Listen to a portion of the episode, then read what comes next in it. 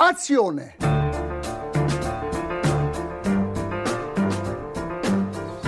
Euh, J'aurais un petit mot à dire sur ce film, mais pas maintenant. Il n'y a vraiment pas de quoi à rire. hein. C'est vraiment un lavé ce film. Vous voyez, c'est très bouleversif. Vous ne trouvez pas ce film formidable? Si. J'ai eu tellement pitié du malheureux monde. Madame, je n'écrirai rien sur ce film, c'est une merde. Un très beau film, euh, on n'est rien à foutre, mais c'est un très beau film. On vit une époque formidable, Michel. Absolument. Tous les jours, on en a plein les yeux. C'est là. Bonjour, bonsoir à toutes et à tous. Vous écoutez Le Comptoir du Cinéma, votre émission d'actualité cinématographique uniquement sur Transistor. Et on est en 2024 et nous continuons toutes les semaines nos émissions et nos débats auxquels vous êtes plus que jamais conviés. Donc si vous le souhaitez, ça peut être une de vos bonnes résolutions pour donner enfin un peu de sens à ce concept. Rien de plus simple, hein, vous me contactez via les réseaux de Transistor ou bien directement, louis.rubelin à l'adresse habituelle, euh, à Lyon. Euh, chacun, chacune est un ou une critique en puissance, donc il ne vous reste plus qu'à l'actualiser. Euh, pas besoin d'avoir vu tous les films du monde, seulement celui de la semaine, ni d'apporter avec vous toute la somme de la critique cinématographique de la Terre, seulement votre sensibilité et vos goûts. Donc on vous attend tous les lundis soirs au studio. Studio où d'ailleurs nous sommes euh, toujours ici avec Lucie et Nathan pour parler de Saltburn et des nouveaux films de Sofia Coppola et de Koreeda Hirokazu sortis pendant les vacances. Bonsoir à tous les deux. Bonsoir. Bonsoir. Ça fait plaisir de vous revoir ici. Et on commence sans plus attendre euh, par l'événement streaming de ces vacances euh, de Noël. Tout le monde en parle. C'est Saltbird d'Emerald Fennel. C'est sur Prime Video. Et Nathan, tu voulais nous en parler. Oui, absolument, merci. Euh, donc tu l'as dit, Saltburn, c'est le second film réalisé par euh, Emerald Fennel. Euh, il est sorti en décembre en France sur la plateforme Prime Video.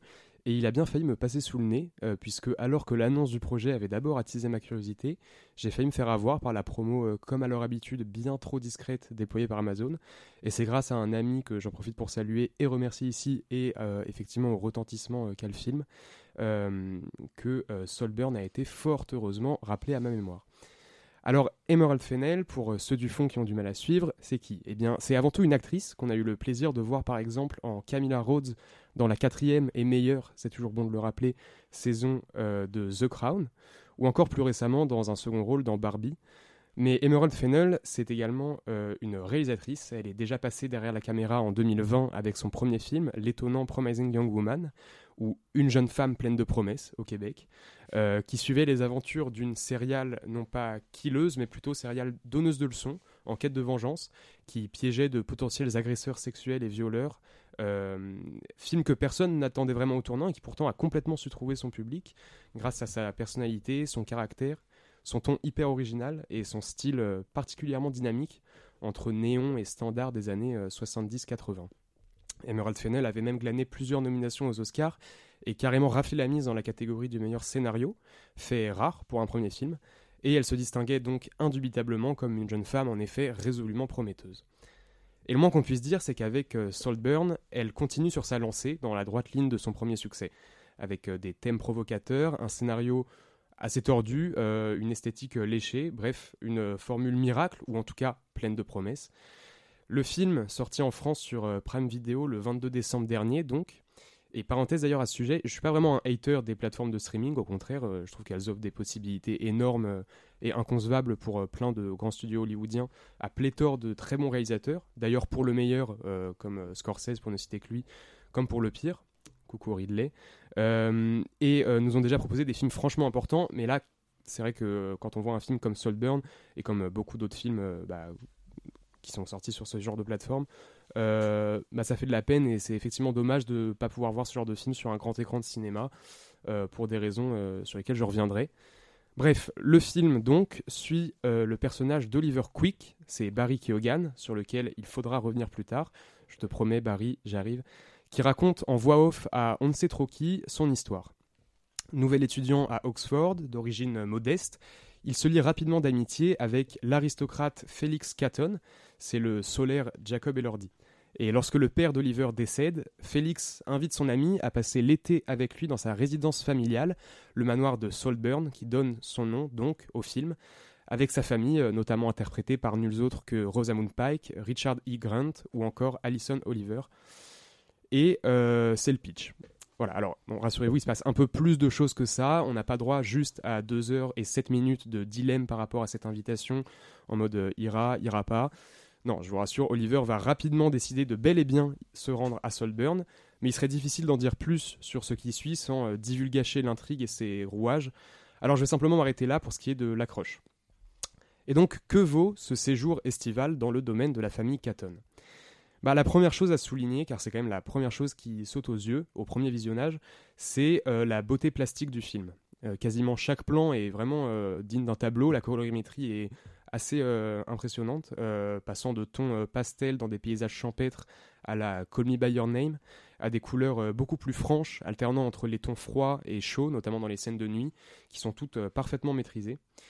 Et le film procure franchement, de ce point de vue, un plaisir esthétique complètement assumé, euh, qui fait vraiment du bien avec un style assumé rétro, tantôt criard, tantôt très élégant, un sens du cadre en pleine maîtrise.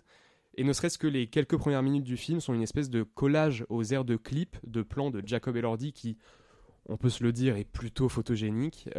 et cette introduction sous forme de prologue et de mini-teasing, qui regroupe quelques-uns des plus beaux plans du film, est complètement hypnotique. Donc voilà, 3 minutes de film, et il m'a pas fallu plus que 4 ou 5 plans et la voix de Barry Keoghan, j'arrive Barry, juste 2 minutes, euh, pour être d'ores et déjà sous le charme du ton du film. Car les plans les plus mémorables du film sont parmi les plus beaux de l'année, d'un point de vue en tout cas euh, purement plastique et esthétique. Euh, le plan sur la bouche d'Oliver sous l'eau, celui sur Félix drapé de lumière solaire, celui sur la silhouette d'Oliver qui se dessine dans l'entrée du labyrinthe du domaine la nuit, Bref, euh, Emerald Fennell euh, confirme qu'elle a une euh, vraie patte, un style bien à elle et diablement efficace, reposant sur une dialectique qui contient en elle tout le spectre visuel du film, dialectique que j'appellerais celle du néon et du soleil. Alors, j'avoue, dit comme ça, ça claque pas particulièrement, mais je vous promets que ça a plus de gueule quand j'explique. donc, j'explique. La lumière est fondamentale dans le film, et les sources lumineuses sont soit celles artificielles des commerces la nuit qui se meuvent sur le visage fermé d'Oliver, soit les rayons de soleil dans la lueur desquels se dessine la silhouette du personnage angélique de Félix dès le prologue. Et c'est toute la dualité du personnage principal, campé par euh, Barry Keoghan. Encore un tout petit instant, Barry, j'arrive. Euh, toute la duplicité des autres protagonistes membres de la famille aussi, de Félix également, toute l'ambivalence de cette relation qui unit les deux garçons, tout se trouve ainsi illustré visuellement tout au long du film la lumière moderne, celle de la rue, de la nuit, mais aussi de la débauche, constamment opposée à la lumière pure, chaleureuse, quasi divine. L'une illustre Oliver, l'autre Félix et sa famille. Mais ce qui est très fort dans Solburn, et ça va nous offrir une transition toute trouvée vers euh, le point du scénario, c'est qu'on hésite tout du long à trancher pour savoir laquelle de ces deux esthétiques opposées et complémentaires est associée à l'un ou à l'autre.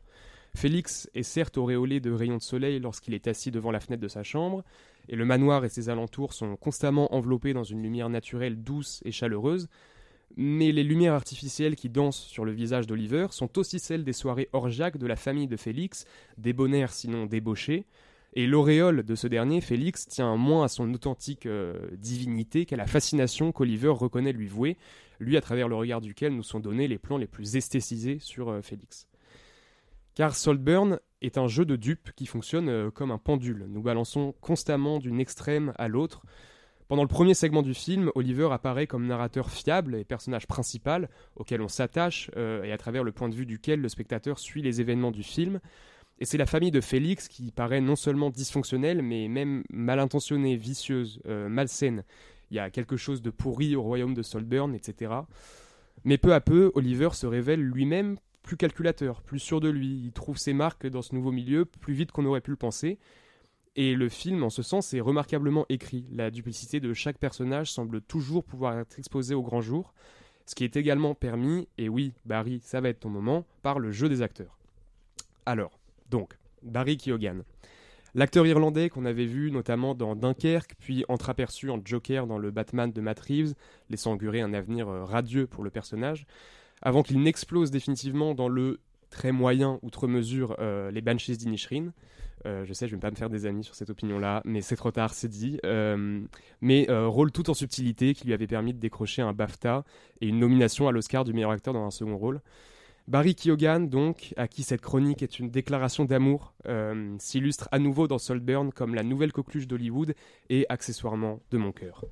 Sa subtilité dans le double jeu est telle que, après nous avoir fait hésiter à lui accorder ou non notre confiance pendant plus de deux heures de film, au moment du dénouement qui nous révèle si on a eu raison ou pas de se fier à sa bonne foi, son interprétation en clair-obscur, à l'image de l'esthétique du film, combinée à l'écriture très intelligente d'Emerald Fennell et au montage efficace sans trop en montrer pour autant, eh bien, il transfigure un final qui aurait pu se révéler euh, très prévisible en un paroxysme de tension qui, faute de twist complètement inattendu à proprement parler, remplit au moins sa mission de lever le voile sur une part des interrogations soulevées au cours du film, et ce avec brio l'ultime plan séquence du film qui a euh, complètement fait le buzz au point de devenir une trend euh, sur les réseaux sociaux, trend d'ailleurs qui illustre l'incompréhension de l'aristocratie américaine face au film.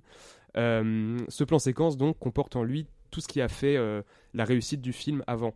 une satire acerbe de l'aristocratie sur fond d'arrivisme et de lutte sociale, la crudité visuelle du film, la précision esthétique de ses plans, l'audace de ses propositions scénaristiques, l'humour noir et grinçant de ses procédés de mise en scène en outre assez virtuose, et la présence et prestance remarquable de son acteur principal qui ne recule devant rien.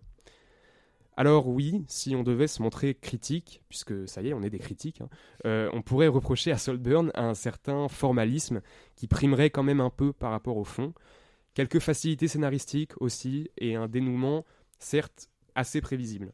On pourrait s'interroger aussi sur, euh, la présence de Rosamund Pike et sur sa nomination euh, aux Golden Globes, alors que son personnage est un peu un des gâchis du film, euh, à l'importance mineure et qui aurait sans doute pu peser un peu plus. Il en va de même d'ailleurs pour Carey Mulligan, qui a littéralement 30 secondes d'apparence à l'écran, mais c'est moins dérangeant, d'autant plus qu'il s'agit sans doute plus d'un clin d'œil à l'aventure Promising Young Woman. Et enfin, il est vrai que Saltburn colporte quand même avec lui énormément d'influence le film emprunte, je l'ai dit, à l'esthétique de Call Me By Your Name, euh, mais il y a aussi sans doute beaucoup de talentueux Mr. Ripley dans cet Oliver Quick.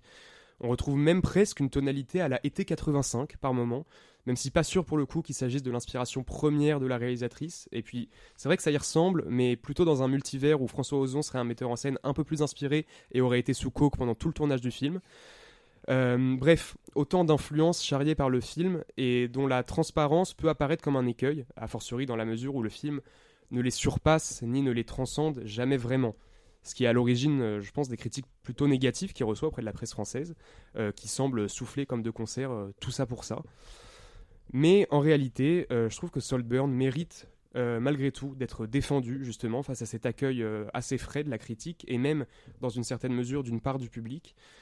Parce que Solburn, c'est un projet tellement audacieux que je ferme les yeux sur tous ses défauts, car des défauts, il en a sans doute beaucoup, mais il est entouré d'une aura euh, assez indescriptible, une espèce euh, de magie opère, et euh, ne reste qu'un thriller psychologique rondement mené, à l'attention pleinement maîtrisée, avec à la baguette une cinéaste non plus seulement pleine de promesses, mais qui confirme, avec son style diablement efficace, provocateur, combinant violence crue des images et légèreté de la bande-son, gravité des thèmes abordés et désinvolture des personnages, Bref, une œuvre complexe, euh, profonde autant que gratuite et légère, et qui marque aussi bien par la beauté plastique de ses images que la radicalité de son ton.